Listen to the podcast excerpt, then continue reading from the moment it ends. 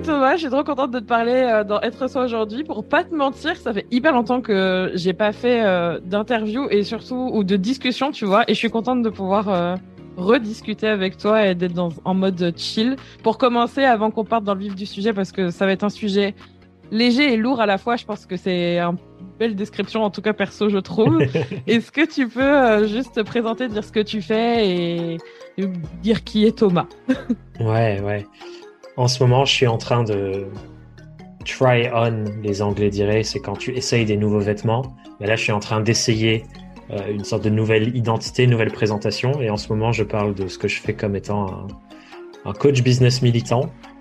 Euh, j'ai une entreprise qui s'appelle euh, Kaleidoscope Horizons, donc les horizons kaléidoscopiques.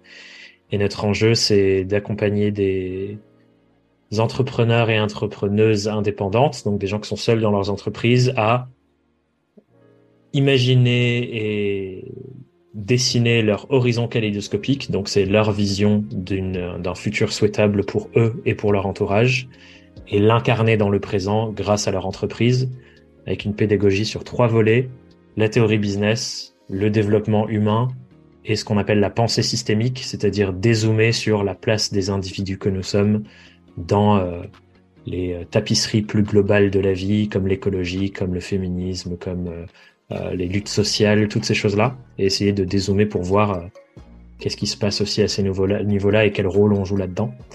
Et on essaye de marier ces trois sujets pour accompagner les personnes dans leur entreprise.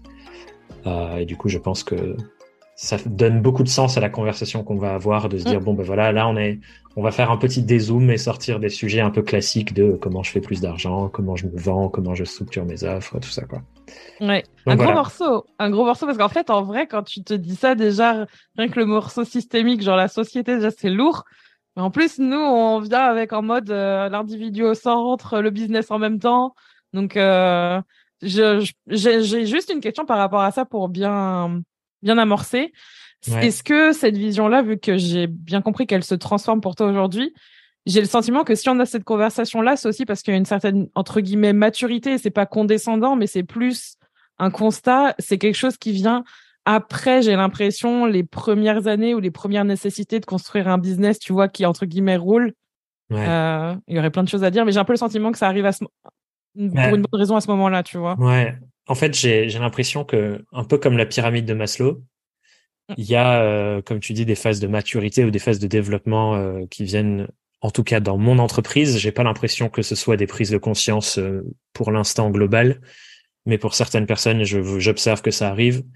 Et nous, on essaie de guider nos clients là-dedans, où tu as une première quête de transformation quand tu lances ta boîte, qui est une quête de transformation personnelle. On se lance pour des raisons à nous en général de je veux de la liberté géographique, je veux choisir ce sur quoi je travaille, je veux choisir où je travaille, enfin bref, ce sujet-là. Mais quand on a atteint cette première, euh, disons le niveau 1 de mm. mes besoins primaires sont remplis et j'ai mon espèce de liberté personnelle, il y a la prochaine euh, case qui s'ouvre de bon bah c'est super, mais maintenant quoi? Parce qu'il me reste toute ma vie à vivre, il euh, faut bien que je fasse quelque chose de nouveau. Le niveau 2, pour moi, c'est la quête de transformation client, c'est-à-dire qu'on on remet notre attention sur les êtres humains avec qui on travaille pour essayer d'optimiser encore plus la qualité de ce qu'on leur apporte pour que ces personnes deviennent aussi libres que nous grâce à notre travail. Et ensuite, il y a le niveau 3 où une fois que je suis hyper épanoui dans ce que je fais et j'observe que mes clients et mes clientes sont hyper épanouis aussi, le prochain niveau, à mon sens, c'est la quête de transformation et de l'écosystème ou du monde en fonction du niveau auquel on le place. Et là, c'est le questionnement de c'est quoi euh, les externalités positives que mon entreprise a sur mon écosystème humain. Donc, par exemple, euh, le village dans lequel j'habite, euh, les prestataires avec qui je vais travailler, la société qui m'entoure, et sur les écosystèmes planétaires, disons, c'est-à-dire l'impact que j'ai sur l'écologie, les, les, causes climatiques et ainsi de suite. Et ça, j'ai effectivement l'impression que c'est des trucs que tu débloques au fur et à mesure parce que quand t'es pas en sécurité toi-même, bah c'est dur euh, de mettre ton attention, ton espace mental, ton énergie sur des grandes causes qui te dépassent, qui concernent les autres, si mmh. toi-même tu es déjà en train de souffrir. Mmh. Et euh, j'ai l'impression que c'est ce qui se passe pour beaucoup de militants, euh, c'est qu'ils mettent leur attention sur l'extérieur en premier et se crament et vivent.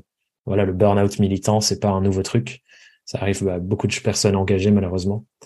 Euh, donc ouais, j'ai l'impression que entrepreneurialement parlant, à ces niveaux qui se débloquent petit à petit. Ouais. Et en ce moment, moi, je, et après, je dirais, tu vois, euh, pour me, me concernant, euh, même si ça fait 7 ans, parce que toi, ça fait combien de temps que tu es à ton compte maintenant? 2016. Donc ça fait. Ah, pas comme nous, hein. enfin. Ouais, à peu près, on est à peu près le même temps, ouais. perso, moi, je suis dans un grand 8 financier personnel et tout, même là encore aujourd'hui, tu vois. Et j'ai l'impression que plus plus tu avances et malgré les fluctuations, parce que financière, je parle de ça parce que je pense que justement, je, je vois qu'il y a une, une perte de sens sur pourquoi on gagne de l'argent avec son business aujourd'hui, que les gens ont besoin de retrouver ça individuellement et collectivement. On a besoin de ça et que quand on on, c'est pas qu'on dépasse ça, mais qu'on guérit aussi sa relation à l'argent personnellement. On a envie quand même, malgré les hauts et les bas, de trouver du sens de façon globale. Et donc, le fait, justement, de se retrouver avec la discussion qu'on a aujourd'hui, elle est plus, c'est une évidence parce que j'ai l'impression que c'est ça aussi qui fait qu'on a, mmh. on a un petit peu plus de mal à, à continuer ce qu'on fait parce qu'en fait, il y a une perte de sens pour nous, mais il y a aussi une perte de sens tout court et, et c'est là où ça fait mal. On se dit à quoi bon, tu vois? Et ben, je pense que c'est des prises de conscience. Tu vois, je parle de niveau et effectivement, comme mmh. tu dis, il y a des fluctuations où des fois tes besoins primaires, ben, ils étaient nourris et ils le sont plus en fonction de ce qui se passe dans nos vies. Mais j'ai l'impression que c'est des prises de conscience qu'une fois que c'est apparu dans ton ta manière de voir le monde, ça disparaît plus après. Et effectivement, un des effets que ça peut avoir, c'est euh, même quand j'ai des baisses de revenus ou des performances dans mon entreprise qui marchent moins, ben on peut pas juste dire bon ben je vais enlever la dimension euh, engagement ou euh, impact à l'extérieur de moi. On, on peut plus l'enlever parce qu'en fait c'est ça aussi qui nourrit le sens. Et tu vois j'ai plein de j'ai des exemples de clientes qui sont dans ma communauté à qui je pense là qui disent bah ok maintenant que j'ai atteint le stade de je suis rentable, je vis de mon activité, il y a une partie de moi qui sait plus que c'est la suite parce que avec tout ce qui se passe dans le monde, j'arrive plus à entrevoir euh, pourquoi est-ce que je devrais continuer de mettre de l'énergie pour faire plus que ça euh, Et on n'est pas obligé. Déjà, euh, avoir une boîte qui te permet de survivre et d'être bien, c'est déjà un accomplissement assez exceptionnel quand on voit le nombre d'entreprises qui ferment chaque année. Mais si on veut aller plus loin, je pense qu'il y a cette question de se dire effectivement de quoi le monde a vraiment besoin aujourd'hui. Est-ce qu'il a besoin de nouvelles personnes qui s'enrichissent personnellement à l'infini? Je suis pas sûr. et moi non plus. ouais, se repositionner dans euh, quel rôle est-ce que moi en tant que personne et mon entreprise vont jouer dans. J'aime bien le terme tapisserie. Je sais pas s'il fait autant sens en français qu'en anglais, mais en anglais, quand on dit tapestry, c'est un peu genre euh, l'imaginaire de tout ce qui se passe autour de moi. Je suis un petit fil dans une grande, une grande œuvre. Et j'aime bien cette image-là de se dire, ouais, c'est quoi le rôle de mon petit fil à moi dans l'œuvre plus globale de, dans laquelle je suis. Ouais, Carrément. Et pour euh, transitionner vers la suite de la conversation, si aujourd'hui on se parle, c'est parce qu'il y a une entrepreneur que l'on suit mutuellement. Et en, dans notre conversation, en rigolant, on a dit ça va être une ode euh, à cet entrepreneur, mais clairement, c'est ça. Parce que je pense, et je pense que c'est aussi une manière de, de montrer qu'on peut mettre en avant les autres et être euh, visible et réussir, entre guillemets.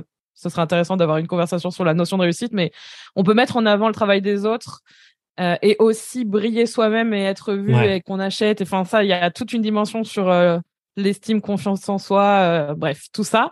Et cet entrepreneur, c'est une entrepreneur anglophone qui s'appelle qui s'appelle Simone Soul, si j'arrive bien à le dire.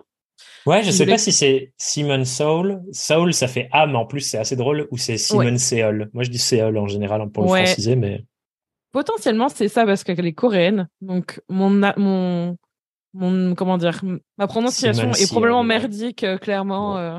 en tout cas c'est écrit S E O L son nom de famille et du coup euh, moi aussi c'est une entreprise enfin tous les deux on la suit cet entrepreneur depuis quelque temps et, et j'ai le sentiment que il y en a sûrement d'autres tu vois mais elle brille par le fait que justement elle elle va pas à l'encontre mais dans une nouvelle version de ce que c'est entreprendre aujourd'hui avec autre, autre, d'autres valeurs que juste, euh, justement, comme tu le disais, il faut être rentable, il faut s'épanouir, c'est super de gagner de l'argent, aidons plein de gens, soyons riches. Mais en fait, il, y a, il manque, il manque quelque chose derrière ça, et je trouve que la manière dont elle l'exprime, c'est vraiment cool.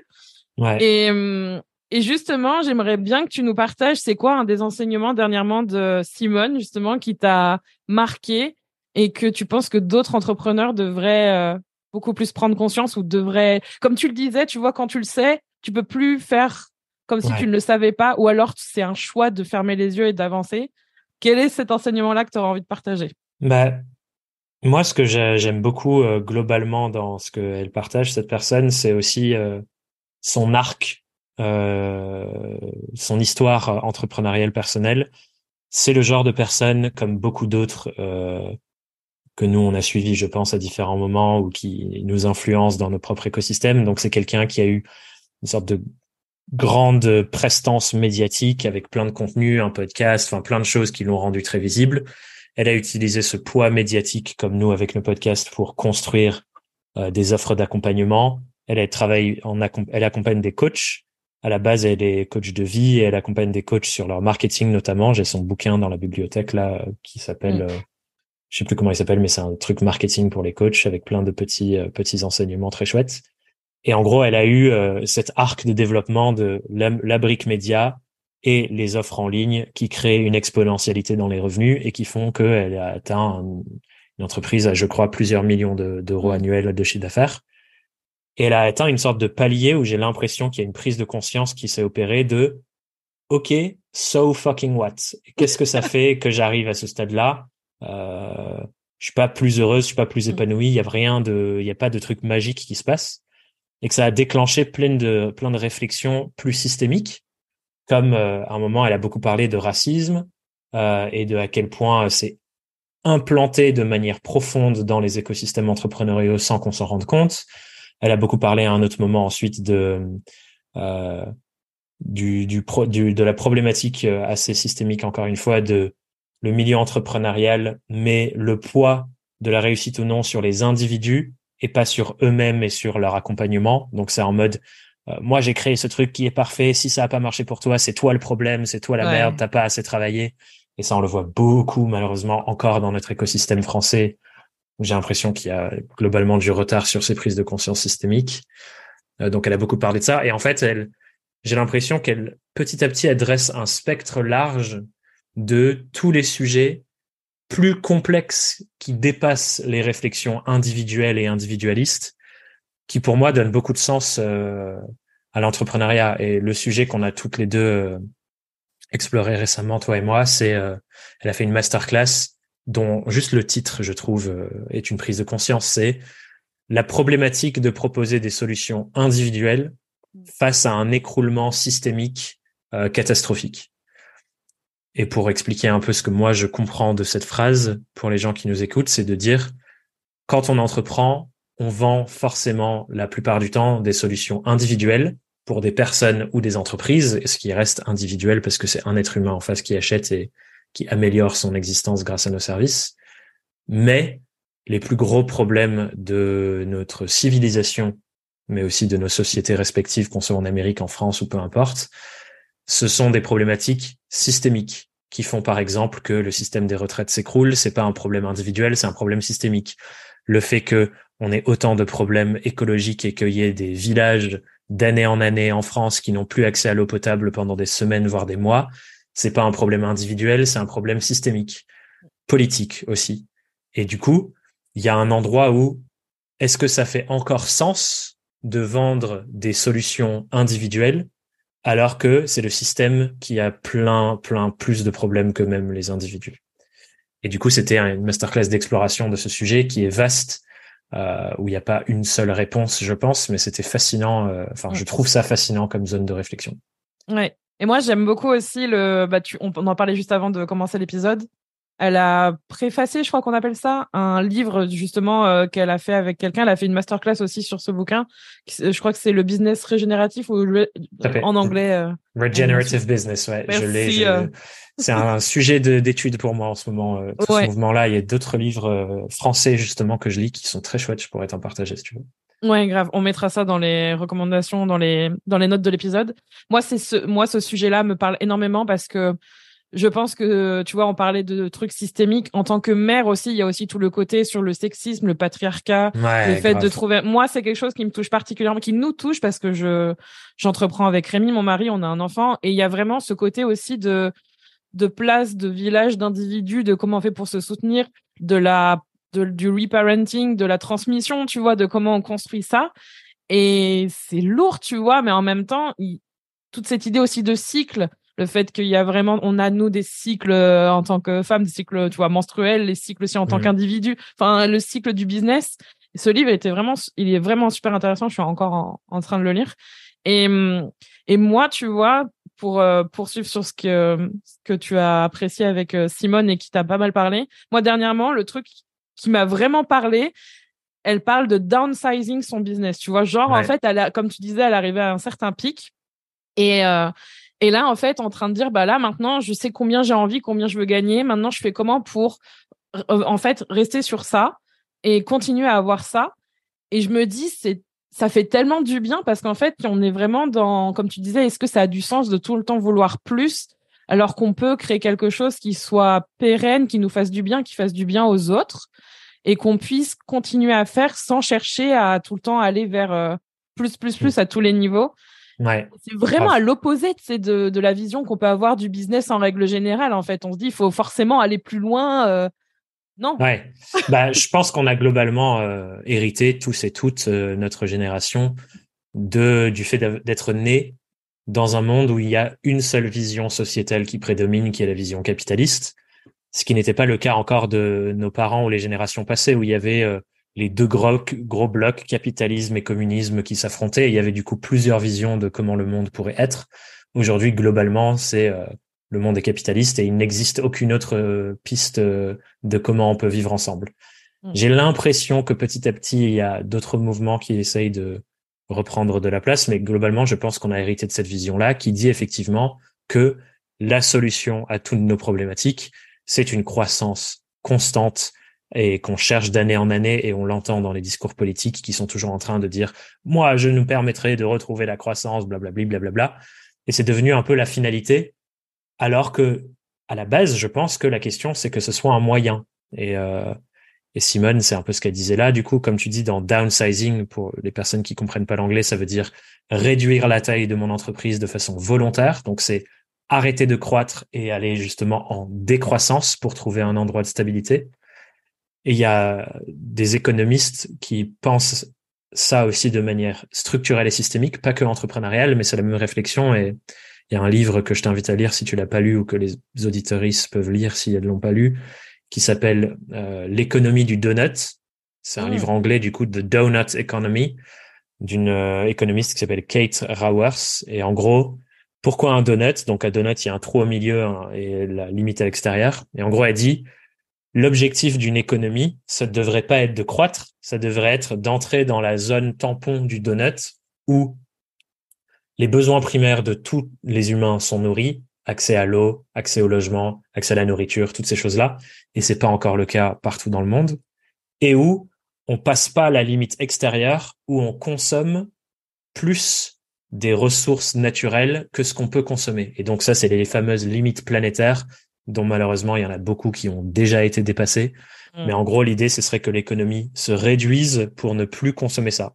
Et ça, on peut l'appliquer à l'économie au sens large, mais on peut aussi l'appliquer à des individus. Et je pense que c'est ce que Simone est en train de se dire, c'est comment je fais pour que l'économie que mon entreprise me permette nourrisse mes besoins primaires, oui, mais ne me coûte pas plus de ressources que ce que je suis capable de régénérer de manière fluide par exemple, l'espace mental, elle en parlait, elle disait en gros, là, je suis dans, arrivé dans un rôle de gestionnaire qui me prend tellement d'espace mental au quotidien que je vois que je suis toujours à la limite du fait d'être épuisé mentalement.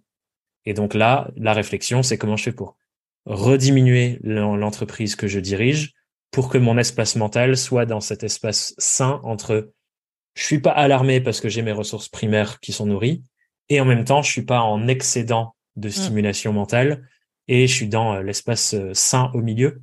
Et ça, je pense qu'il y a beaucoup d'entreprises qui devraient effectivement se poser cette question de est-ce qu'on n'a pas dépassé les moments où on consomme, où on extrait plus de ressources que ce qu'on est capable de régénérer?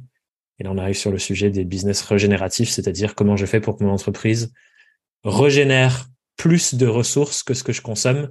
C'est-à-dire que c'est pas juste durable. Ça, c'est un truc intéressant. Le terme durabilité, c'est en gros comment je fais pour maintenir l'existant mais en fait l'existant est déjà flingué. on a déjà dépassé les trucs les plus infernaux sur les limites planétaires.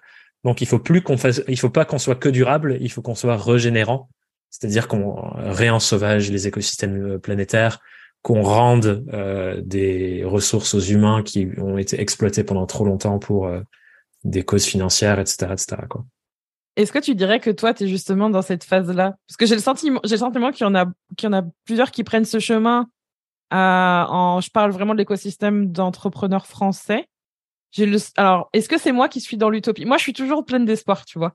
Donc, j'ai tendance à voir ça comme quelque chose qui est en train de changer. Est-ce que toi, en ce moment, justement, c'est cette phase-là dont tu parlais, euh, un peu ce pivot? Bah, je pense que on a un biais, toi et moi, d'être dans un petit milieu peu représentatif de la réalité de la majorité des humains. C'est ce que je reproche euh, beaucoup à mes potes euh, d'université aussi, avec qui on a grandi. Euh. Enfin voilà, on s'est on s'est développé dans les grandes écoles, genre à Dauphine, qui nous préparaient pour travailler dans les boîtes du CAC 40. Donc on a forcément une vision très restreinte et biaisée de la France, du monde et des entreprises françaises, tu vois. Et moi, un des trucs qui me nourrit beaucoup là-dessus, c'est d'habiter au fin fond de nulle part et de voir pour moi, ce qui est la réalité de 90% des entreprises et des entrepreneurs en France, c'est le petit commerce local, c'est le boulanger, c'est euh, la nana qui vient au marché local euh, tous les mardis soirs euh, et qui fait des sorbets bio. Enfin, tu vois, ça, c'est la réalité de la majorité des entrepreneurs en France. Et j'ai l'impression que pour ces personnes-là, mmh. malheureusement, c'est pas encore ce genre de questionnement. En revanche, il y a des personnes qui créent et lancent et tirent et essayent de d'amplifier le mouvement. Et j'ai l'impression qu'on est effectivement de plus en plus nombreuses à avoir une prestance médiatique, qui est la raison pour laquelle on fait ce podcast aussi, c'est avoir des effets d'écho médiatique, donc par les podcasts, les vidéos, euh, le contenu sur les réseaux sociaux. Et j'ai l'impression qu'à cet endroit, il y a un truc qui se déclenche et qu'on est de plus en plus nombreuses à se dire je vais m'emparer de l'espace médiatique pour y déposer ces sujets, pour faire en sorte que les réflexions évoluent et il y a d'autres personnes que nous. Il y a le, hmm. fond, le, le boss de la Maïf, le CEO de la Maïf, qui a sorti un livre l'année dernière, je crois, qui dit l'entreprise du 21e siècle sera politique ou ne sera pas. L'autre livre dont je te parlais, c'est euh, le dirigeant d'un cabinet de conseil qui s'appelle Norcis, qui a écrit un livre qui s'appelle La perma-entreprise. Et c'est justement une autre forme de business régénératif. Et c'est fascinant. Dedans, il met tous les indicateurs qu'il faut suivre pour rentrer dans ce modèle-là, justement pour régénérer les ressources. Euh, donc j'ai l'impression qu'il y a un truc émergent, mais on a besoin de mettre de l'huile sur le feu. C'est pas la meilleure image, l'huile sur le feu, mais en gros, on a besoin de faire grossir le truc, quoi, euh, pour que ça touche de plus en plus de gens. Ouais, je te pose la question parce que je pense que hum, tu sais, tu parlais de burn-out militant, mais euh, je pense, je pense que c'est important de de parler de ça et de, de de pas de rassurer, mais de de donner aux gens en fait le fait qu'ils ont des pas les armes, c'est pas les bons mots, mais les outils, les moyens en fait de pouvoir quand même changer les choses à leur échelle. Parce que je pense qu'en entendant notre discours et même en voyant ce genre de choses, euh, genre euh, à quoi bon continuer, euh, il faut absolument, enfin tu vois, c'est lourd, les sujets sont durs, les ça fait ça fait pas forcément du bien, qu'ils puissent savoir comment faire les comment faire pour changer les choses et qu'on a un impact. Parce que souvent, tu vois, on se dit ouais, mais à quoi bon de toute façon, euh, la société, c'est plus gros que nous. Et c'est vrai que c'est lourd, c'est vrai que ça prend du temps, c'est vrai que ça va pas se faire en un an, alors qu'on est dans la promotion de il faut que les choses se fassent vite, les choses se fassent bien. Et hum, si je dis ça, même si je pense que je suis de nature très, très dans l'espoir, je pense que ça fait partie de moi. Et j'ai beau voir le pire, tu vois, genre pas plus tard qu'aujourd'hui ou hier, je sais plus, je disais à quelqu'un que on est capable du meilleur comme comme du pire en fait. Et je pense que hum, ce serait intéressant de savoir de ta de ton côté, en ayant déjà tous ces enseignements, tout ce qu'on vient de dire, le tout ce savoir en fait, le truc qu'on ne peut pas faire semblant de d'ignorer.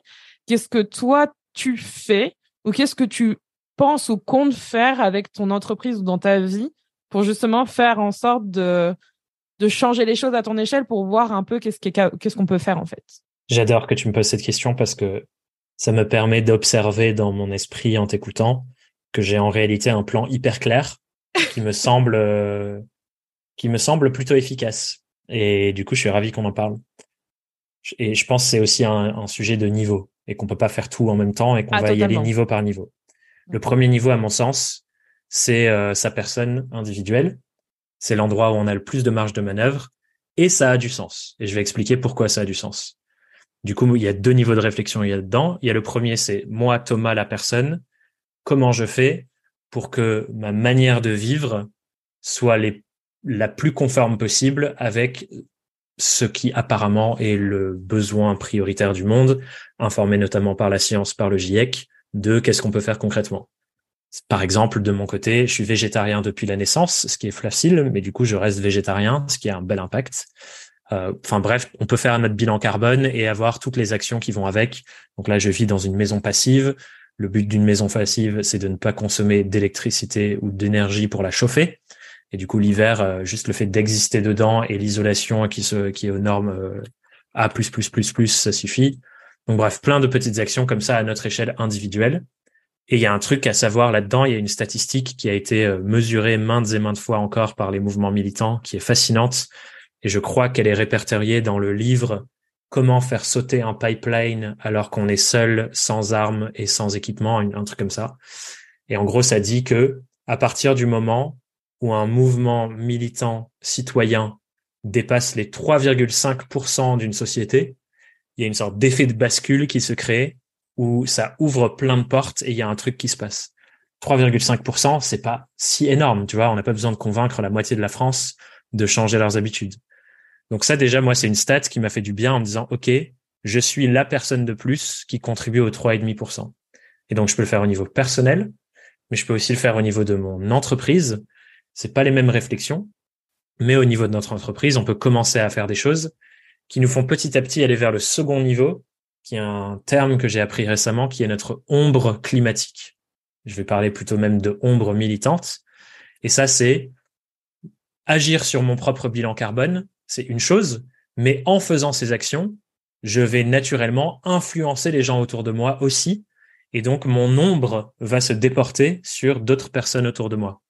Et là, c'est ce qu'on fait concrètement avec notre création médiatique, c'est que plus on crée de contenu sur ces sujets qui pour moi sont d'une importance capitale, plus on augmente le potentiel de notre ombre d'impact sur d'autres personnes.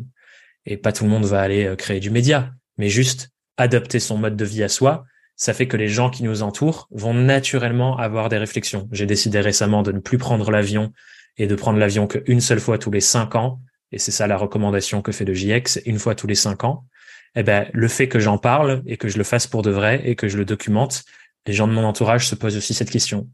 Et quand on est ensemble, ils disent ouais, je pars en vacances à tel endroit. Je dis ah moi bah j'ai décidé de pas prendre l'avion pendant tel truc. Ils disent ah oui euh, c'est vrai t'as raison. Euh, bah ok je vais regarder si je peux y aller en train à la place.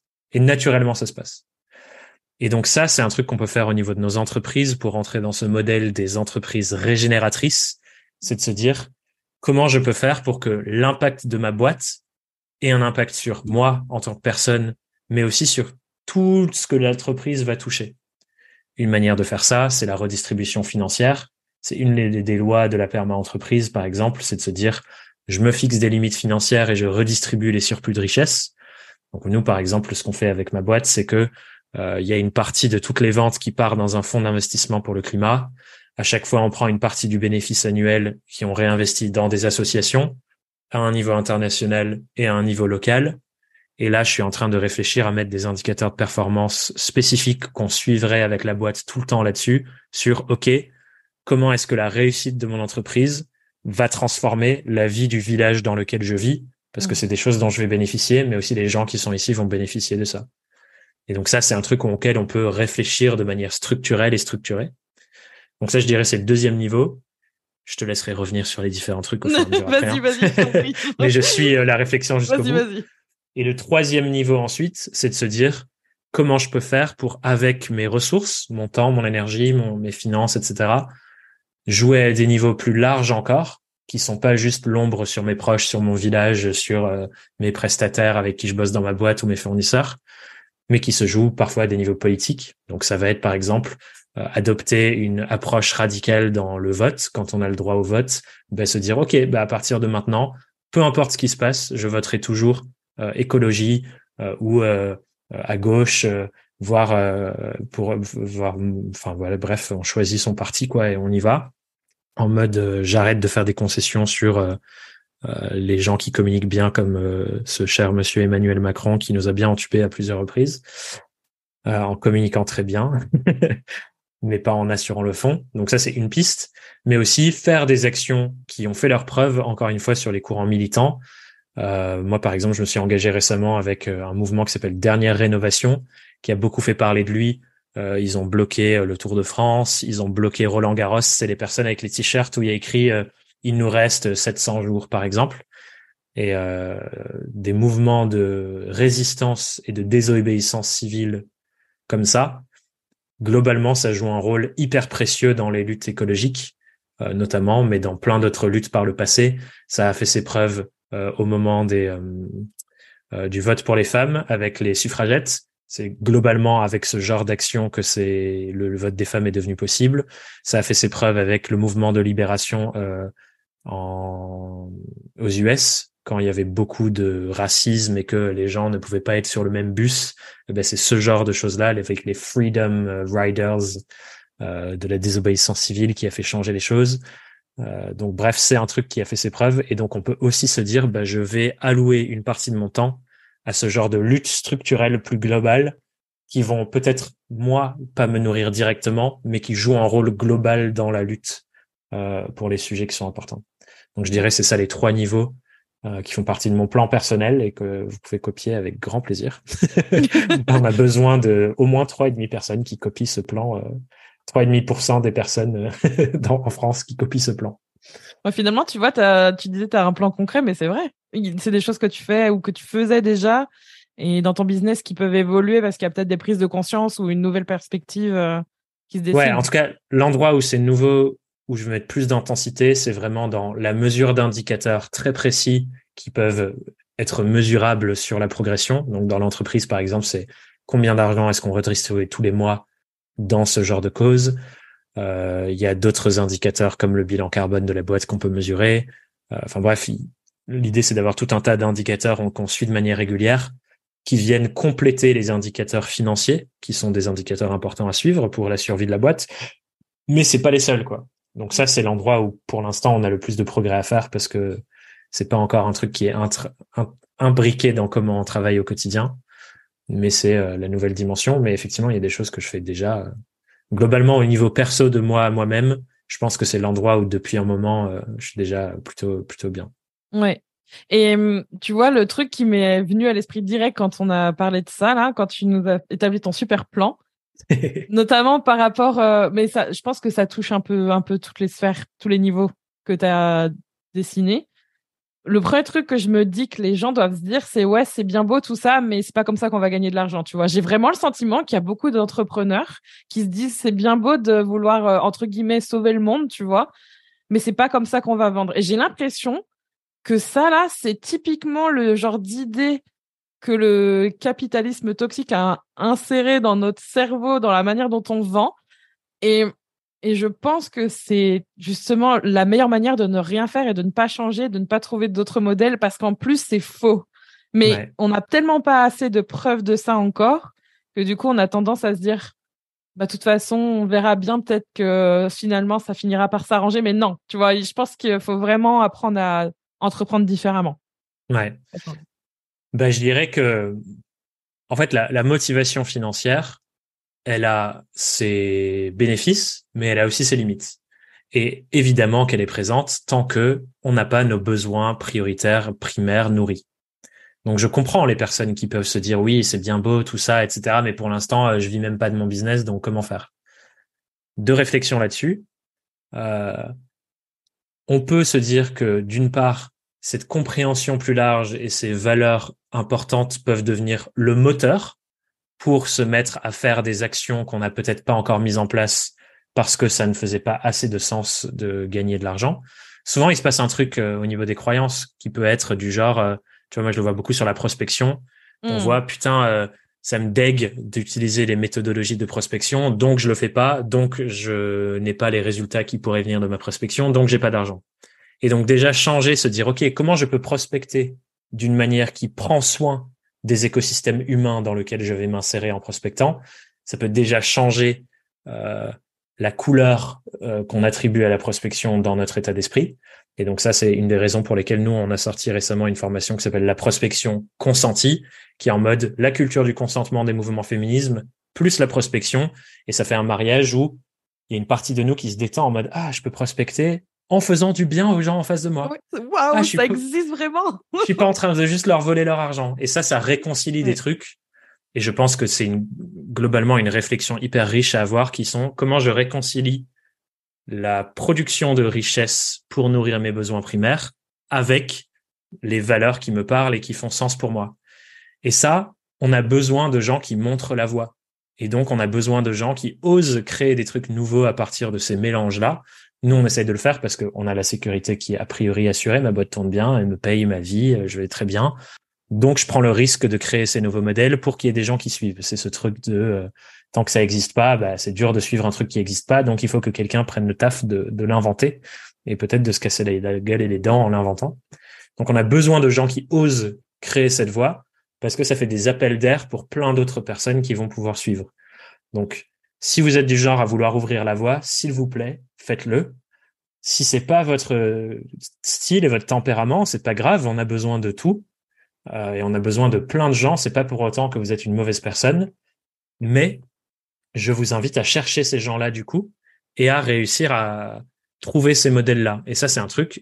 Ces modèles existent, ces gens sont déjà présents. Vous pouvez les trouver et vous pouvez aller les chercher pour euh, embrasser une autre manière de vendre, de générer de, de, de l'argent, etc., etc. Et globalement, il y a une autre piste. Donc ça, c'est la piste individuelle. Il y a la piste systémique aussi. Moi, par exemple, je rêve d'un monde où, à l'image de l'économie du donut, nous avons un revenu universel mmh. qui garantit l'accès aux besoins primaires de toute personne pour que ensuite, tout ce qui est au-delà de ça, c'est un espace riche où on se dit, OK, j'ai besoin, j'ai pas besoin de faire quoi que ce soit de plus, mais je vais réfléchir à qu'est-ce qui fait sens. Parce qu'une fois que mes besoins primaires sont nourris, ma conviction personnelle, c'est que l'être humain devient profondément empathique et profondément euh, dédié à la contribution. Et donc tout le monde va contribuer à des endroits différents qui font sens pour eux par rapport à leur chemin de vie. Il y a des gens qui vont devenir aidants à plein temps pour euh, un membre de la leur famille qui est handicapé, par exemple, qui aujourd'hui est quelque chose que énormément de gens font sans aucune rémunération et donc dépendent du RSA ou du chômage ou de choses comme ça pour euh, complètement améliorer la vie d'un autre être humain qui sinon finirait dans un EHPAD où ils sont maltraités. Euh, enfin voilà, tu vois, ça c'est des choses hyper importantes pour notre structure sociétale, d'avoir des êtres humains comme ça, qui font un travail qui a une importance capitale pour tout le monde, mais qui n'est pas considéré comme travail, donc pas rémunéré. Si on avait un revenu universel, ces gens-là seraient rémunérés pour faire ce travail important. Donc ça, c'est aussi un truc, on peut se dire, bon, euh, je vais militer pour le monde où on aura un revenu universel qui garantit la sécurité de tout le monde pour qu'on contribue ensuite à ce qui fait sens derrière. Donc ça, c'est le niveau plus systémique. Donc il y a le niveau individuel, qu'est-ce que je change pour moi, et avec la réflexion de comment je fais pour changer ça aussi pour d'autres. Ouais, ça me fait penser au. Bon, je peux que m'identifier à ça dans le sens de s'occuper d'un gosse. J'ai envie de te dire euh, le choix de. Euh, personnellement, nous, on a fait le choix de faire l'école à la maison pour notre fille. C'est un choix qui est incompris et c'est un choix qui est jugé et c'est un choix qui est persécuté par la par la société et par le système. Malheureusement, il faut se battre pour ça et c'est presque une, on a presque de la chance de pouvoir le faire aujourd'hui, ce qui est terrible. Et du mmh. coup, je pense que quand on a vraiment trouvé ce sens-là et qu'on va vers du sens, vers quelque chose qui a du sens pour nous, pour les autres, ça, ça tout de suite, ça nous donne envie de continuer aussi sur le long terme. Et hum, une chose que je voulais te demander, parce que c'est quelque chose que personnellement j'ai rencontré et je pense que je vais continuer de rencontrer, c'est la culpabilité de l'entrepreneur ou de la personne d'avoir fait différemment et d'avoir eu le sentiment d'avoir contribué à, entre guillemets, moi, ce que j'appelle le vieux modèle business ou mmh. marketing, si on prend que cette sphère-là, et de se dire, oh mon Dieu, tu vois, j'ai appris à faire comme ça, mais maintenant je vois que j'étais entre guillemets dans l'erreur. Et même si j'ai appris de ça, c'est quand même difficile de se dire qu'on a été toxique d'une certaine manière, parce que personnellement, moi, c'est ce comme ça que je le vois. Et de se dire, ouais, mais finalement, maintenant, je vais dans l'autre sens. J'ai eu tort, ou je ne mmh. suis plus d'accord avec ce que j'étais, ou ce que je pensais. Comment tu vis ça Et est-ce qu'il y a une chose en particulier qui a peut-être été euh, un peu plus conflictuelle ou plus compliquée pour toi à, naviguer? Je vais, j'ai très envie de répondre aux deux questions. Je vais essayer de réfléchir à dans quel ordre je les prends. Je pense que je vais les prendre. Je vais prendre ta deuxième question en premier, un endroit où c'était dur pour moi. Euh, moi, c'est pas exactement sur le business où j'ai ressenti ça le plus, mais c'est sur un autre sujet où on peut faire exactement les mêmes parallèles, qui est le féminisme. Mm. J'ai été éduqué comme n'importe quel petit garçon dans notre société, euh, dans notre société patriarcale, euh, et ce qui, euh, le, le, résultat de cette éducation, c'est notamment des comportements vachement problématiques à l'adolescence, euh, dans les rapports avec les femmes et les filles, et dans la sexualité. Et j'ai des souvenirs malheureux de certains comportements que j'ai eus à l'adolescence qui me minent de l'intérieur, dont je suis euh, pas fier. Euh, J'arrive même pas à imaginer que c'est moi qui ai eu ce genre de comportement. Et bon, je, je vais je vais les nommer pour pas qu'on soit dans l'imaginaire de ce que ça pourrait être. Mais tu vois, c'est le genre de truc de l'insistance. C'était en soirée, tu te retrouves en fin de soirée euh, à dormir avec quelqu'un et il y a de l'insistance de allez ça va t'inquiète blablabla truc tu sens qu'il y a une attirance mutuelle et la personne, euh, je sais pas, elle est fatiguée, mais euh, on a été éduqué comme mec à avoir euh, l'objectif de conclure, que ce soit juste même un bisou, tu vois. et ça, ces trucs d'insistance, je me dis mais quel enfer quoi. Qu'est-ce qui fait qu'on pense que c'est ok et légitime de se comporter comme ça? Et ça, bon, c'est une des premières fois que je parle de ça publiquement, mais je pense qu'on est beaucoup beaucoup d'hommes repentis entre guillemets par la découverte de ces mouvements euh, fascinants et hyper importants du féminisme, à avoir beaucoup de jugements sur les jeunes hommes qu'on a été. Et en même temps, tu vois, moi, je suis, j'ai beaucoup d'empathie pour ce jeune Thomas parce que je me dis, en fait, je savais pas mieux.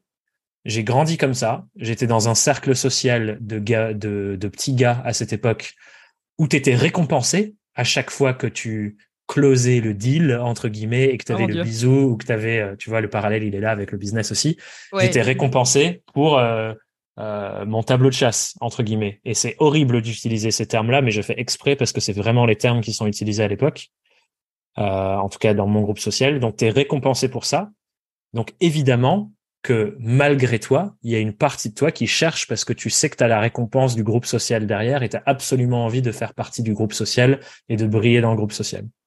Donc j'ai beaucoup d'empathie pour Thomas, le petit Thomas jeune, parce qu'en fait, il y avait aucune autre piste qui lui était présentée.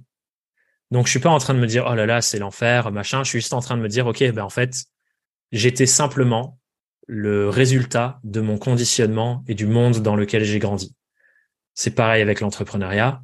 Le fait qu'on ait eu euh, autant toi que moi euh, que d'autres personnes à un moment donné euh, ces enjeux et ces objectifs et cette fascination de faire plus d'argent, la grosse croissance, euh, les six chiffres, les sept chiffres, je ne sais, j'en sais rien. Eh ben en fait, c'est simplement le résultat euh, du conditionnement qu'on a reçu et de ce qui était médiatisé et qui est encore aujourd'hui malheureusement médiatisé comme l'objectif ultime et le moment où tu as gagné le jeu. Mm. Donc moi je suis en mode oh, on est trop mignon, on a juste on a vécu avec ce qu'on nous a donné et on a cru que c'était ça la piste et c'est OK. Et je pense que c'est d'autant plus important qu'on prenne la parole sur voilà ce à quoi j'ai été conditionné et ce après quoi j'ai couru. Maintenant, je me rends compte que c'est pas la bonne chose et je change. Et c'est bien, on a besoin de ce genre d'histoire parce que si t'as que des gens qui disent eux, ils se trompent, c'est le mal, euh, ils ont rien compris et qu'ils aient jamais suivi cette voie, en fait, t'as toujours une partie de ton inconscient qui dit ouais, mais ils l'ont pas fait. Ça se trouve, ils ont tort. Peut-être ils savent pas, en fait. Juste, c'est des réacs. Ils ont pas compris qu'en vrai, quand tu as sept chiffres dans ton business, c'est ça la vérité, tu vois. Donc pour moi, plus on a de personnes qui font la merde, qui se repentissent et qui documentent pourquoi ils ont changé, qu'est-ce que c'est les prises de conscience, et etc., etc., plus on a de preuves qu'on peut médiatiser qu'en fait, ce système et cette courbe de réussite qu'on nous vend, c'est du bullshit. C'est simplement le maintien d'un système qui valorise une toute petite caste euh, de notre monde au détriment de toutes les autres. Et c'est drôle parce que juste hier soir, on avait, on, était en train de jouer au jeu de société avec euh, les, les, gens avec qui j'habite. Et il y a une petite phrase drôle qui est sortie, qui était de dire quand les pauvres prennent aux riches, ça s'appelle du vol. Quand les riches prennent aux pauvres, ça s'appelle un système économique. pas... Et cette phrase, je la trouve fascinante parce que malheureusement criante de vérité. d'un côté, d'un côté, elle résonne de vérité. Et merci pour euh, pour ta vulnérabilité au fait, euh, parce que je pense que en tant que en tant qu'homme, je pense qu'il faut du courage pour ça. même si je pense que ce n'est pas non plus l'espace ou une bonne chose à dire en mode euh, mets-toi une étoile en mode brille, c'est génial. Genre non, pas du tout, parce qu'alors là, moi, je serais outrée. mais clairement, je pense que c'est aussi hyper important de dire les termes et de dire qu'on a merdé et de dire pourquoi on avait tort. Et je pense aussi de se donner l'autorisation de changer d'avis parce que je pense qu'il y en a beaucoup qui se disent non, je dois rester dans ce chemin-là parce que sinon ça va me coûter. Et je pense que justement tu disais voilà l'image ou le fait de partenir à un certain groupe ou de je pense que ça on revient en fait au truc de base, c'est la peur de pas être aimé, la peur d'être rejeté, la peur d'être euh, moqué, tu vois.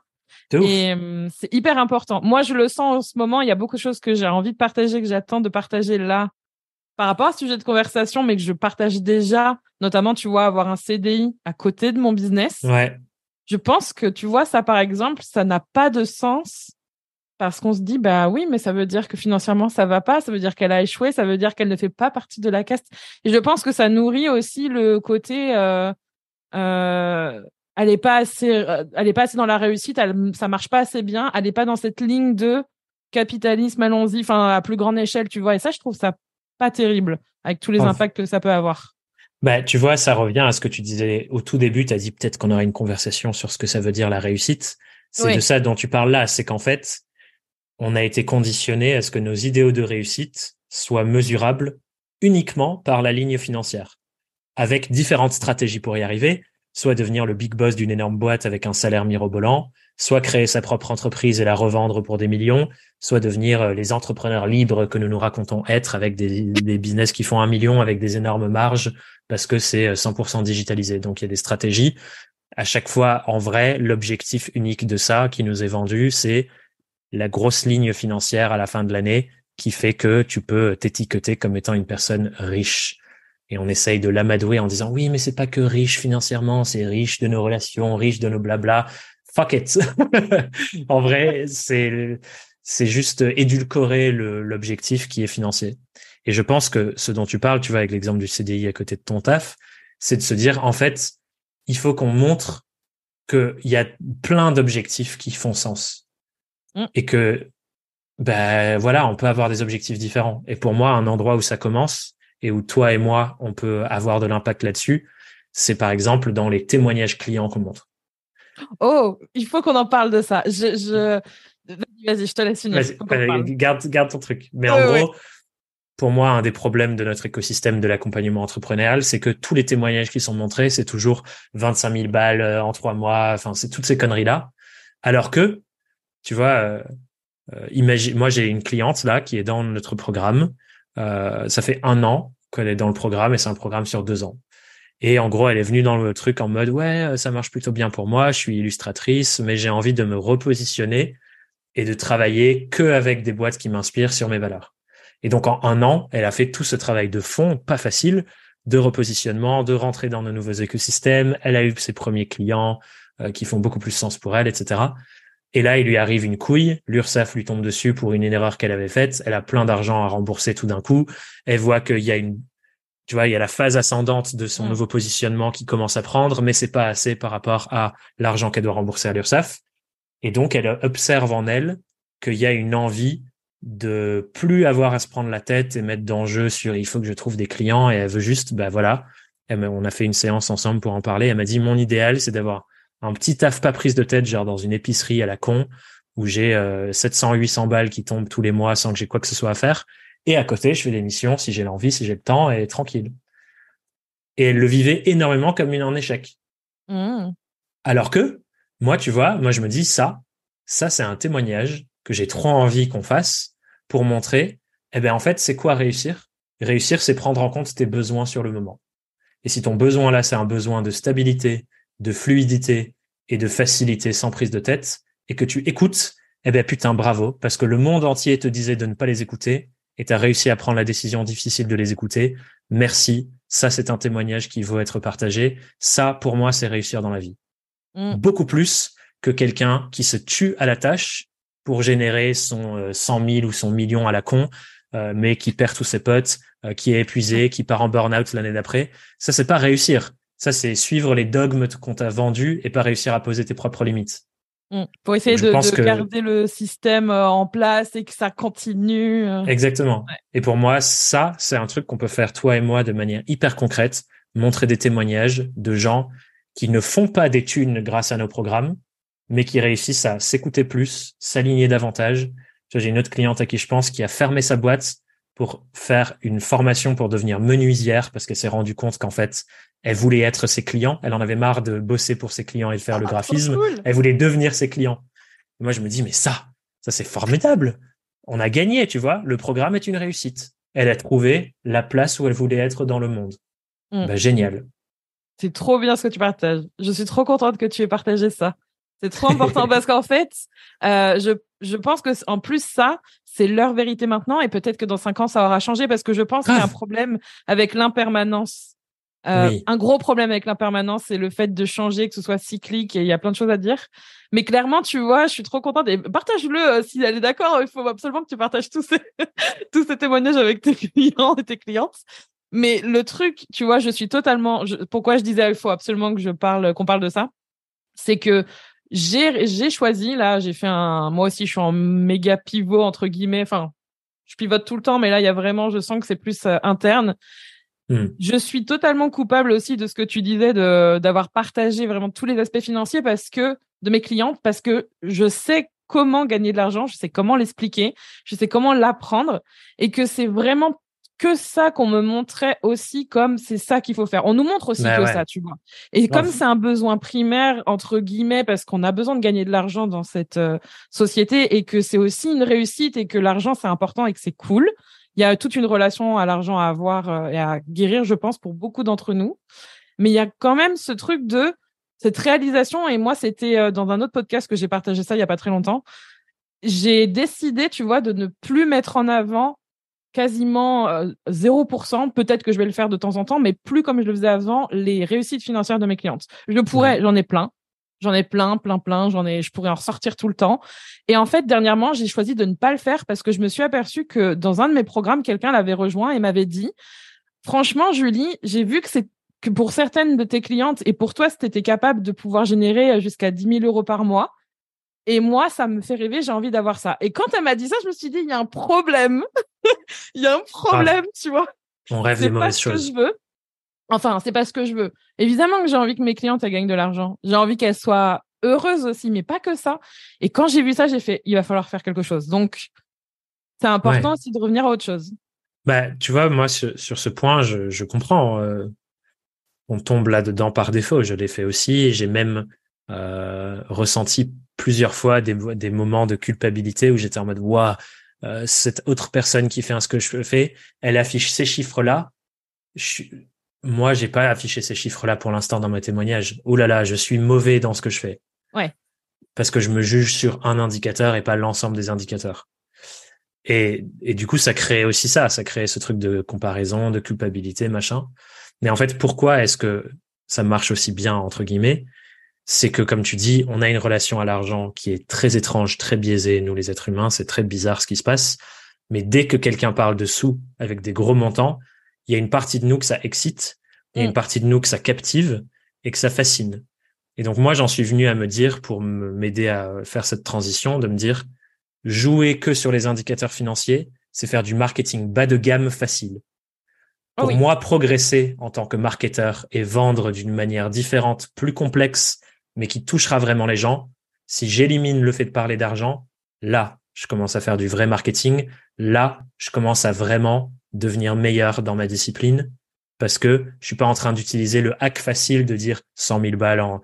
Évidemment que les gens vont signer si tu dis 100 000 balles en trois mois, tu vois. C'est évident. Qui ne signerait pas? Même moi, quand je ah vois ça chez les autres, j'ai envie de signer. Alors que je sais que je vais juste apprendre les choses que je connais déjà.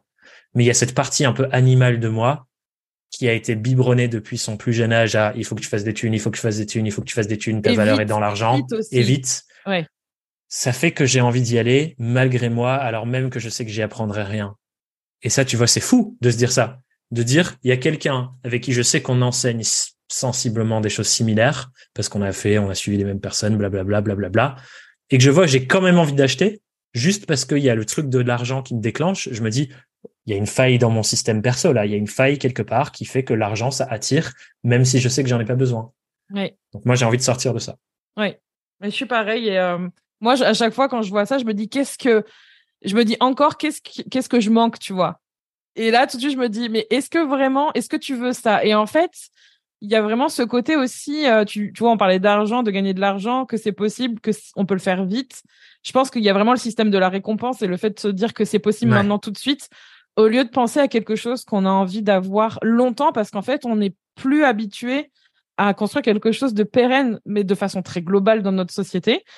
Sauf qu'en fait, tout ce qui demande de, de la culture au sens général du terme, au sens littéral, enfin, littéral comme au sens figuré, ça demande de la patience, ça demande du temps, ça demande de.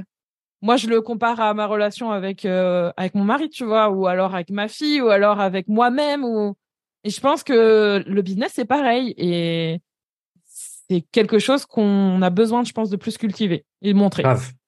Moi, j'essaye d'avoir toujours cette réflexion de me dire, je veux pas gagner les combats du présent, je veux gagner les combats du futur.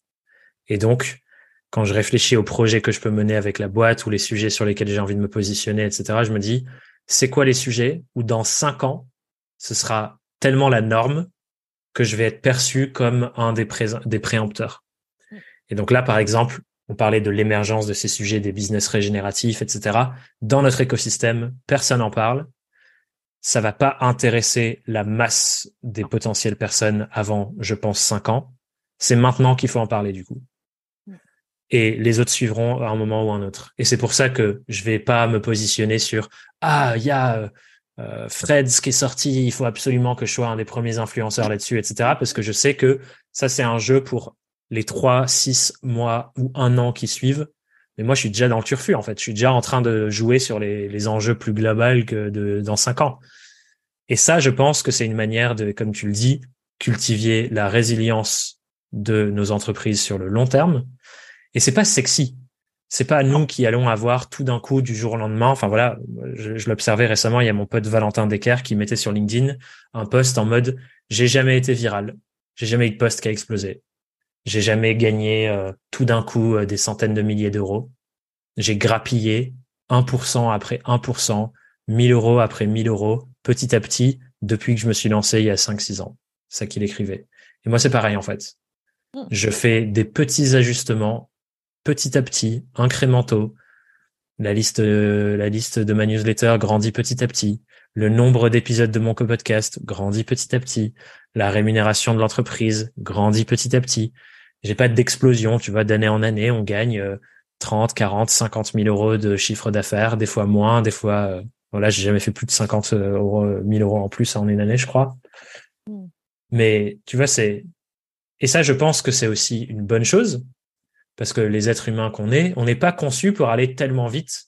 On a une, on a un système nerveux qui s'adapte à des nouvelles réalités. Mais si ta réalité change du tout au tout trop vite, ça fait péter le système nerveux parce qu'il est juste pas habitué, quoi. Mm. Et donc ça, pour moi, la croissance incrémentale, elle est tellement plus saine pour notre bien-être, mais aussi pour euh, notre système d'habituation, que c'est bien mieux. Donc moi, j'ai pas mm. envie d'être viral du jour au lendemain. J'ai, enfin, je dis ça. Quand je dis ça, il y a une partie de moi qui dit mais si Thomas, ce serait vachement bien. tu vois, c'est la partie un peu animale qui veut, euh, qui se raconte que ce serait super de faire 100 000 euros du jour au lendemain. Mais en vrai, la partie sage de moi, elle veut pas ça. elle veut y aller petit à petit. Elle veut y aller tranquille elle veut prendre soin de soi, elle veut améliorer le système petit à petit, elle veut pas recruter 15 personnes en une fois, enfin tranquille quoi. Ouais. Et tu vois pour la je me définis vraiment comme multipassionnée, c'est un truc que j'ai dû apprendre à accepter encore plus récemment et que j'ai découvert il y a quelques années. Le fait de se projeter sur cinq ans pour moi, c'est très difficile, mais en même temps c'est très apaisant parce que je fonctionne beaucoup en cycle court, mais qui permettent d'aller vers beaucoup plus loin. Et et tu vois, moi, j'ai gagné beaucoup d'argent très vite. J'en ai perdu entre guillemets très vite. Je suis capable d'aller très vite. Euh, je suis dans une période de mon business où on pourrait, selon les critères business actuels, dire que j'échoue hmm. financièrement ou même en termes de temps. Tu vois, tu vois, on parlait d'avoir un CDI avec son business à côté. Bah là, franchement, ça va pas du tout. Donc il y a plein de critères comme ça, les, les trucs que tu gères en coulisses, dont je, je peux pas parler encore malheureusement.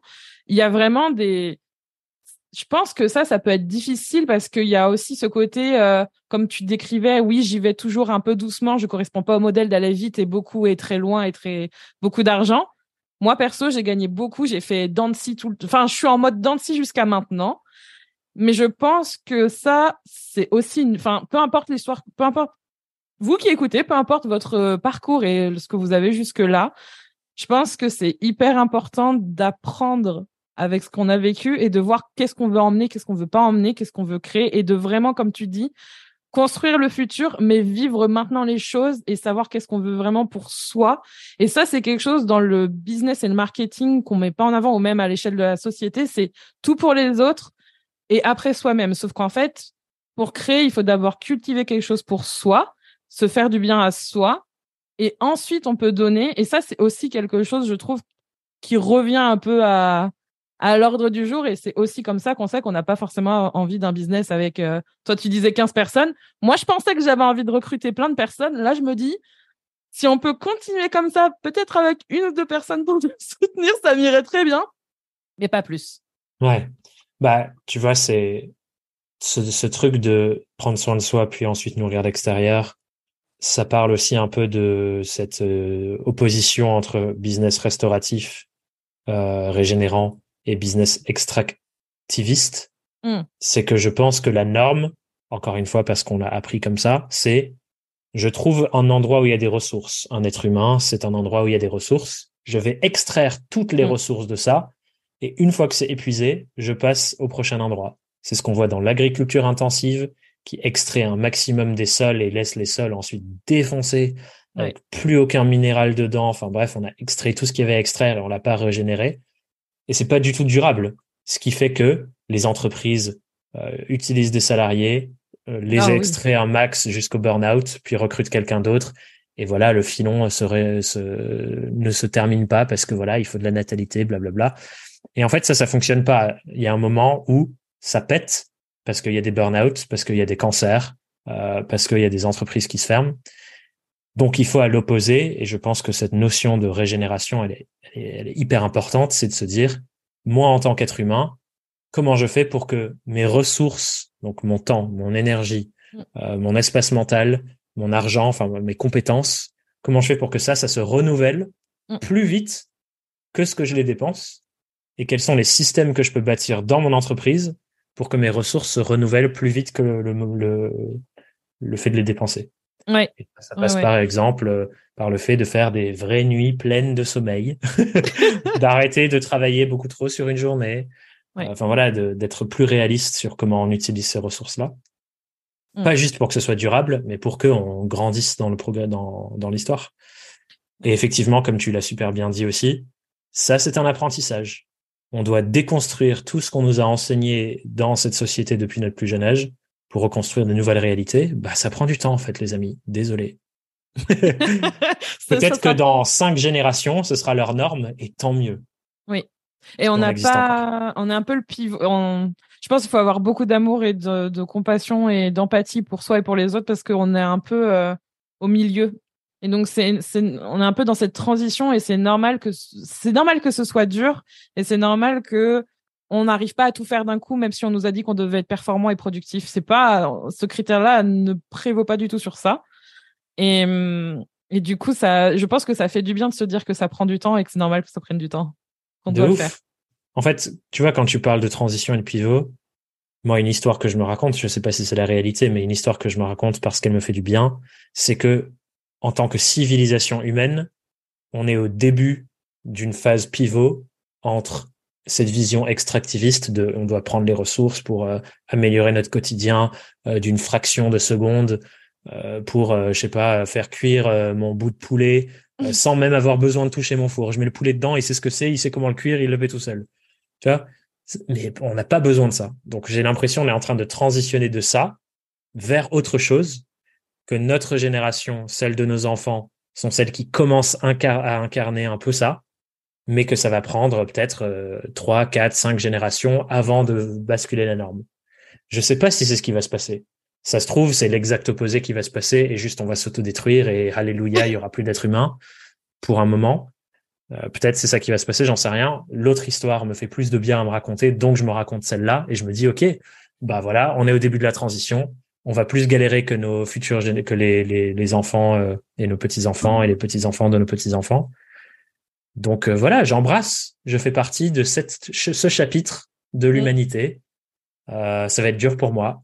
Bah, je préfère que ce soit dur pour moi en faisant les choses qui font sens par rapport à ce que je pense être le meilleur futur que juste me dire vas-y euh, nique sa mère de toute façon on est flingué je vais aller au casino et, ciao ça c'était les générations d'avant en vrai sur euh, une bonne partie hein, quand j'y pense mais bon en, même temps euh, je sais pas pourquoi je pense à mon mari qui adore euh, les débats et, parler tu vois ce genre de discussion je pense que tu pourrais parler avec lui pendant des heures je pense que c'est vraiment le côté bah tu vois je parlais des sports mais on a toujours on a toujours envie et on voit quand même le meilleur dans dans le ouais, dans les autres et en nous-mêmes et hum, un truc que tu disais par rapport au business, le fait d'avoir quelque chose de plus régénératif, plus de temps, etc., c'est aussi ne pas nourrir trop cette philosophie de j'ai un business passion, c'est ça ma passion, donc je vais faire que mon business, mon travail et tout. Ça, moi, je trouve ah maintenant que c'est hyper toxique et je m'en aperçois encore plus maintenant.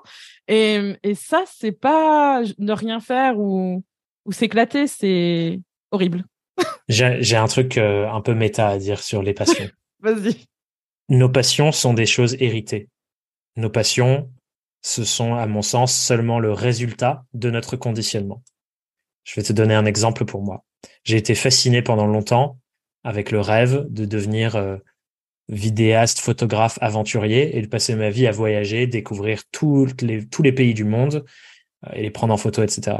Cette passion, elle m'est venue d'où? Elle m'est beaucoup venue de mon biberonnage Instagram au photographe outdoor et du fait d'avoir passé du temps avec des gens qui faisaient de la photo, etc. C'est devenu un rêve par mon conditionnement, par le, pouvoir médiatique sur moi. C'était pas un rêve de base. Pareil, les gosses qui veulent être footballeurs pro comme j'ai voulu l'être quand j'étais gosse, c'est pas une passion qui naît de rien, c'est une passion qui naît de notre entourage, de la télé, des médias, etc. Donc déjà, moi, ça me fait du bien de décorréler mes passions de mon identité. Mmh. Je sais que c'est des graines qui ont été plantées en moi. Et effectivement, comme tu le dis, il y a certaines passions qui sont à l'exact opposé de ce dont le monde a besoin maintenant. Si moi je deviens vidéaste photographe outdoor, je passe ma vie à prendre des avions pour aller à droite à gauche pour tourner, euh, je sais pas, des vidéos pour euh, Ford ou euh, pour le prochain Land Rover dans la montagne, je ne sais quoi. Mais en fait, c'est le pire, la pire passion que je pourrais avoir, tu vois. Et du coup, et du coup, malheureusement, et effectivement, c'est triste. Je pense que beaucoup d'entre nous on doit sacrifier la passion qu'on s'est raconté avoir pour en trouver des nouvelles. Et c'est malheureux et triste et difficile. Moi, j'ai dû renoncer à ce rêve parce que renoncer à prendre l'avion, je peux voyager autrement, tu vois, mais je renonce à l'imaginaire du tour du monde que beaucoup d'autres gens ont encore. Et euh, je sais pas si tu connais Arthur Obeuf, qui est euh, le fondateur d'une super belle entreprise qui s'appelle Team for the Planet. C'est un fonds d'investissement dans les sujets climatiques. Et lui, il dit, par exemple, que on doit rendre ringard le faire de faire de faire un tour du monde. Le jour où ça deviendra ringard, c'est le jour où le, climat aura gagné un, combat. Mm. Parce qu'aujourd'hui, c'est pas ringard. C'est un symbole de réussite. Et donc, pour moi, il faut qu'on le rende ringard pour que de nouvelles passions et de nouveaux rêves de faire un tour du monde ne naissent plus dans l'esprit des plus jeunes. Mm. Et c'est là où tu as des basculements sociétaux qui se créent quand les rêves quand les projets et les passions sont alignés avec les vrais enjeux et les vrais besoins du monde. Là, c'est où il y a des vrais trucs qui se passent. Et donc, nous, on a malheureusement, encore une fois, cette responsabilité d'avoir hérité de passions et de rêves et de projets qui sont à l'encontre de tout ce dont on a besoin, et on doit en reconstruire des nouveaux. Et en même temps, je trouve ça beau parce qu'on peut y mettre notre conscience. On peut se dire, OK, j'ai devant moi une feuille blanche, je peux créer mes propres passions c'est génial.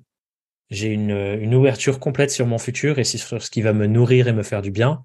Je peux le créer. Mes deux colloques, par exemple, se sont créés de toutes pièces et découvertes une fascination pour leur potager et la permaculture. Mmh.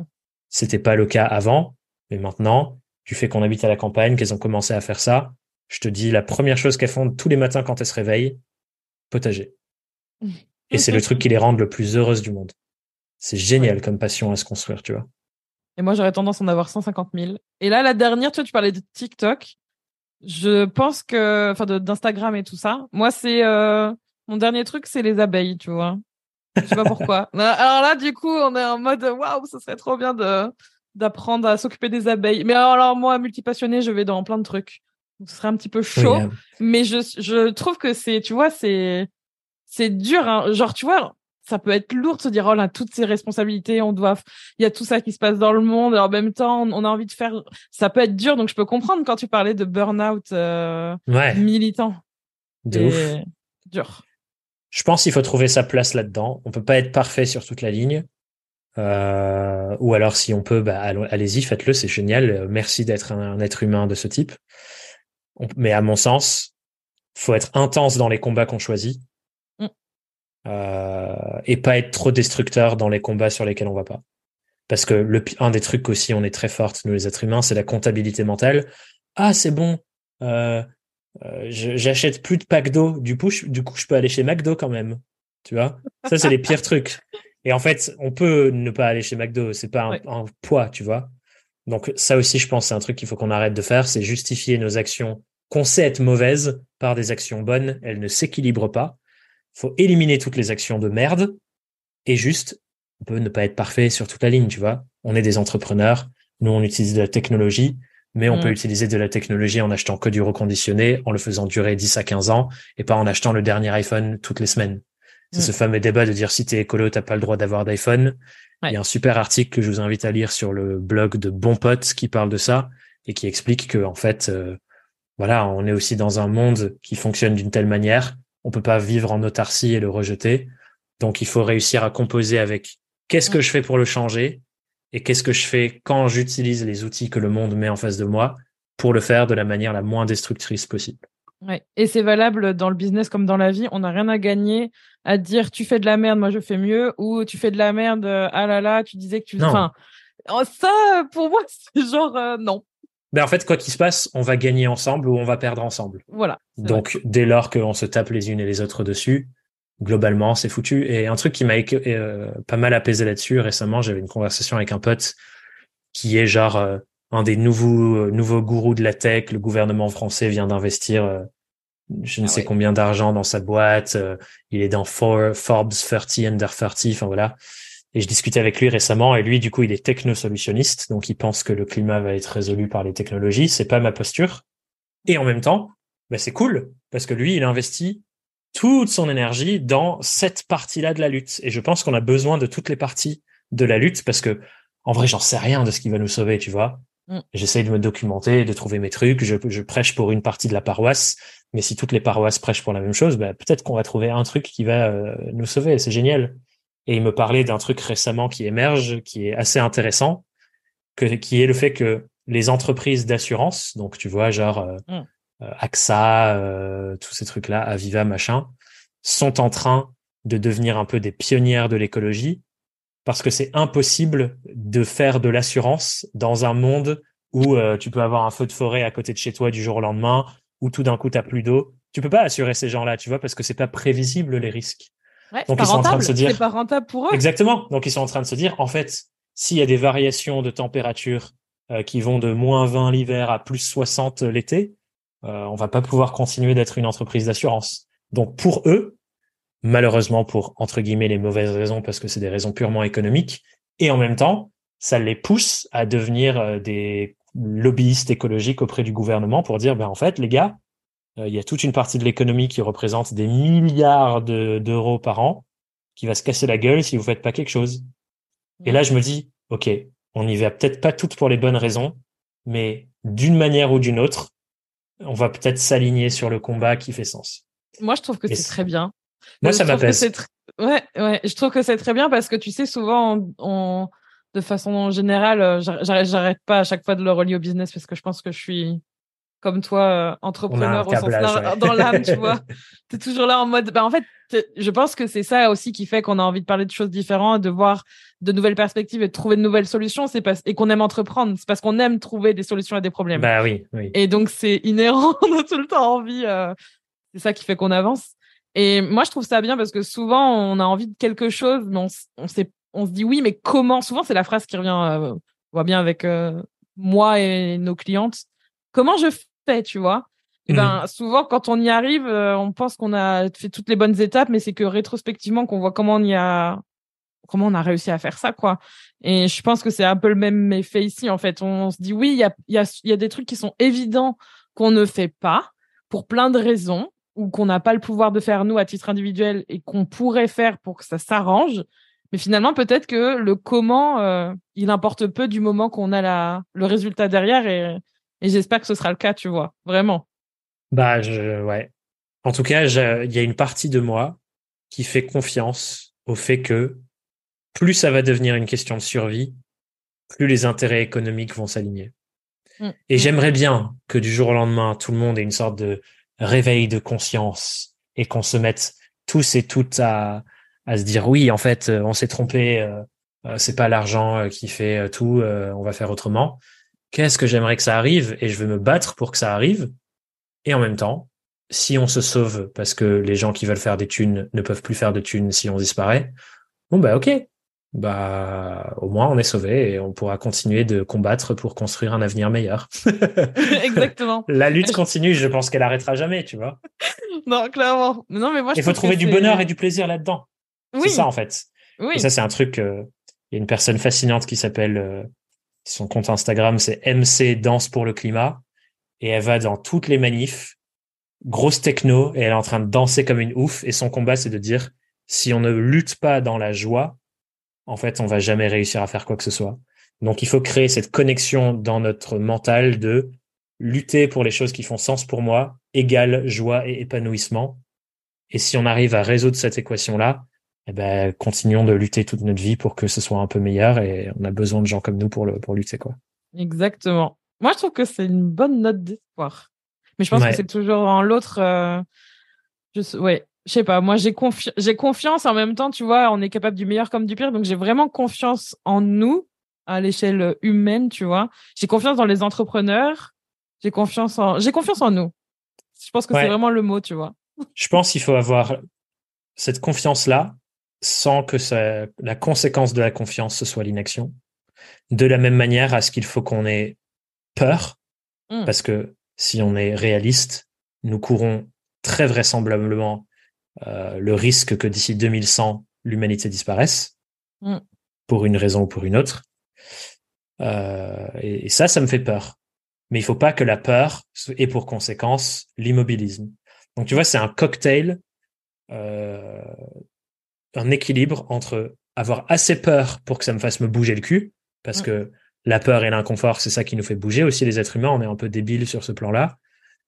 Et en même temps, qu'on ait assez confiance pour avancer sans être tétanisé par ce qui se passe. Donc, tu vois, c'est un équilibre entre les deux, je pense. Ouais, complètement. Et moi, j'ai l'impression d'avoir ça. J'ai peur, je flippe ma race, c'est ce qui fait que je me bouge. Et en même temps, j'ai assez confiance que d'une manière ou d'une autre, on va s'en sortir. Mais les deux à l'équilibre, ça me fait me bouger. Mmh. Ouais, moi je je ressens je ressens plus de confiance. Alors j'ai dans le sens j'ai peur en mode euh, en fait, j'ai plus tendance à penser à ça sous le prisme de ce que je vais laisser, tu vois, parce que je pense que ça c'est le prisme parent. Grave. Donc forcément ça se joue, mais je sais je je vois vraiment un avant après au fait d'être euh, avant euh, avant être mère et maintenant en étant mère. Je vois vraiment une différence de toute façon physiologique, il y en a une clairement. Mais je sais pas, je pense que c'est hum, ça me porte et je pense que ça ça permet aussi de faire des actions et de de faire des choses euh, au quotidien qui font que ça bouge même si et c'est ça qui est très frustrant tu vois pas forcément le fruit de ce que tu fais au quotidien mais tu sais que ça va permettre de pouvoir faire euh, une différence plus tard ou du moins tu l'espères tu vois bah ouais. et ça euh, ça ça fait du bien mais c'est ouais c'est un c'est un un mix hein un mix entre c'est difficile et c'est bien. C'est toute la dualité d'être un être humain et en même temps d'être un entrepreneur, un parent, mm. un, homme, une femme, tu vois. Il y a plein de choses. Euh, il y a tellement de choses à dire sur ce sujet. Tellement de... bah oui, hein. Si on, je pense qu'on n'avait pas l'audace de se dire qu'en un épisode on allait tout traiter, mais non. Qu'est-ce que tu, pour finir, euh, parce que je pense sinon on pourrait parler, euh, et moi ça me plairait très bien hein, de parler pendant trois heures, clairement. Rendez-vous la prochaine fois, ce sera un épisode de trois heures. Euh, qu'est-ce que tu aimerais que la personne qui t'écoute ou que les personnes qui t'écoutent euh, fassent ou repartent avec? Qu'est-ce que tu c'est quoi l'intentionnalité là avec cet épisode elles vont arrêter d'écouter et du coup là elles vont se dire ok euh, et maintenant tu vois? Moi j'ai envie de saisir cette notion de régénération.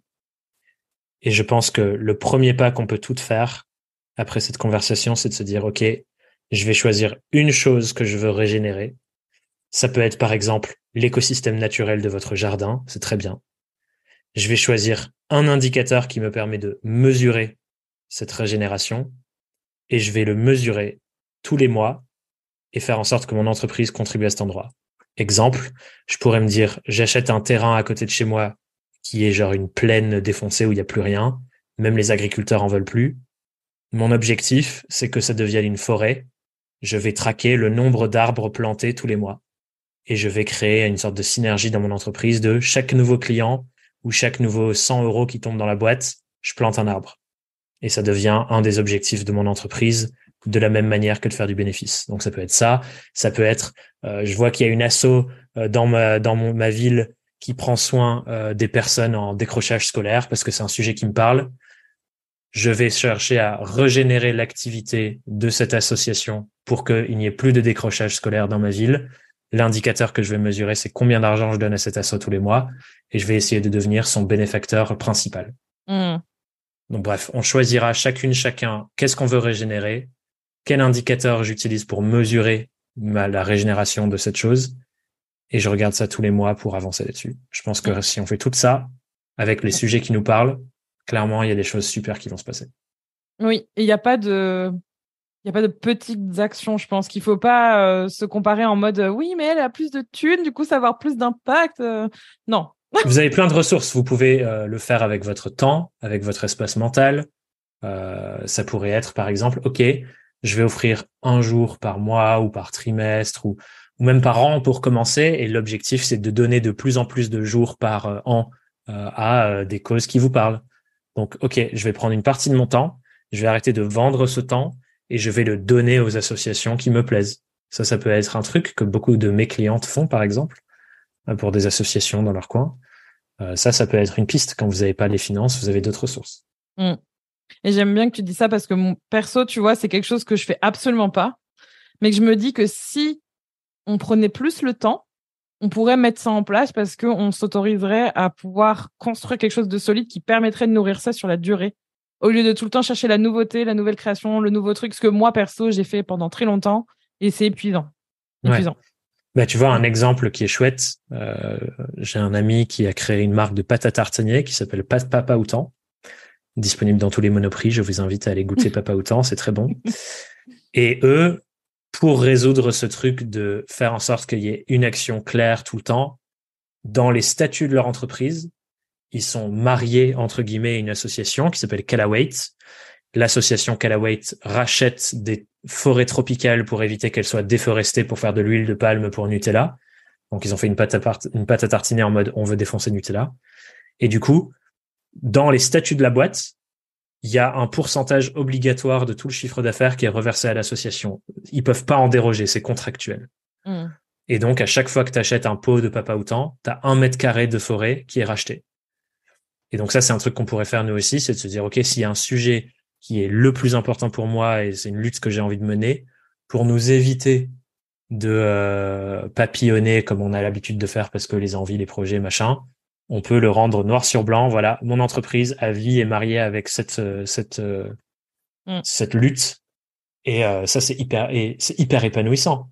Tu vois, genre faire ce truc de suivi des indicateurs de performance, on regarde la santé financière de la boîte et tout. Oh, des fois c'est chiant, tu vois. Mais si tu vois, tu as une ligne en mode ah, waouh, on a planté 20 arbres ce mois-ci, c'est ouf, et que tu peux descendre dans le terrain en bas de chez toi et voir qu'il y a euh, des papillons qui reviennent, voir des fois qu'il y a des fruits euh, dans 5 ans qui vont peu, enfin c'est ouf, tu vois, de se dire dans le paysage qui m'entoure et pas juste dans Stripe, j'ai des choses que je vois qui changent et ton enfant va manger des, abricots de, de l'arbre que tu as planté parce que euh, Géraldine a acheté ta formation il y a 5 ans, bah c'est ouf, tu vois.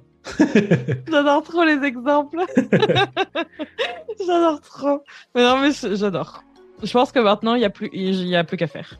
Mais je pense qu'il faut aussi incarner cet exemple-là et du coup, à nous de construire ces modèles-là personnellement, j'ai encore beaucoup à faire. On a tous beaucoup à faire. Mais en même temps, ne nous flagellons pas parce qu'on fait de notre mieux et chaque action compte. Je pense que c'est vraiment ça le plus important. Bah, un petit pas par un petit pas et on peut commencer maintenant. Exactement, dans toutes les sphères. Exactement.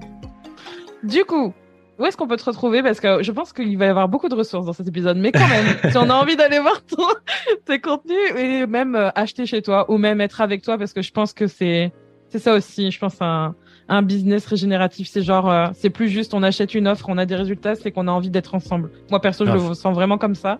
Donc si on veut être avec toi, euh, on te retrouve où, Thomas, pour être avec toi à partir bah, d'aujourd'hui? Comme l'épisode sort a priori en septembre, je serai de retour sur les réseaux sociaux après ma pause estivale. Donc vous pouvez venir euh, discuter sur Instagram, thomas.burbidge, B-U-R-B-I-D-G-E, ou LinkedIn.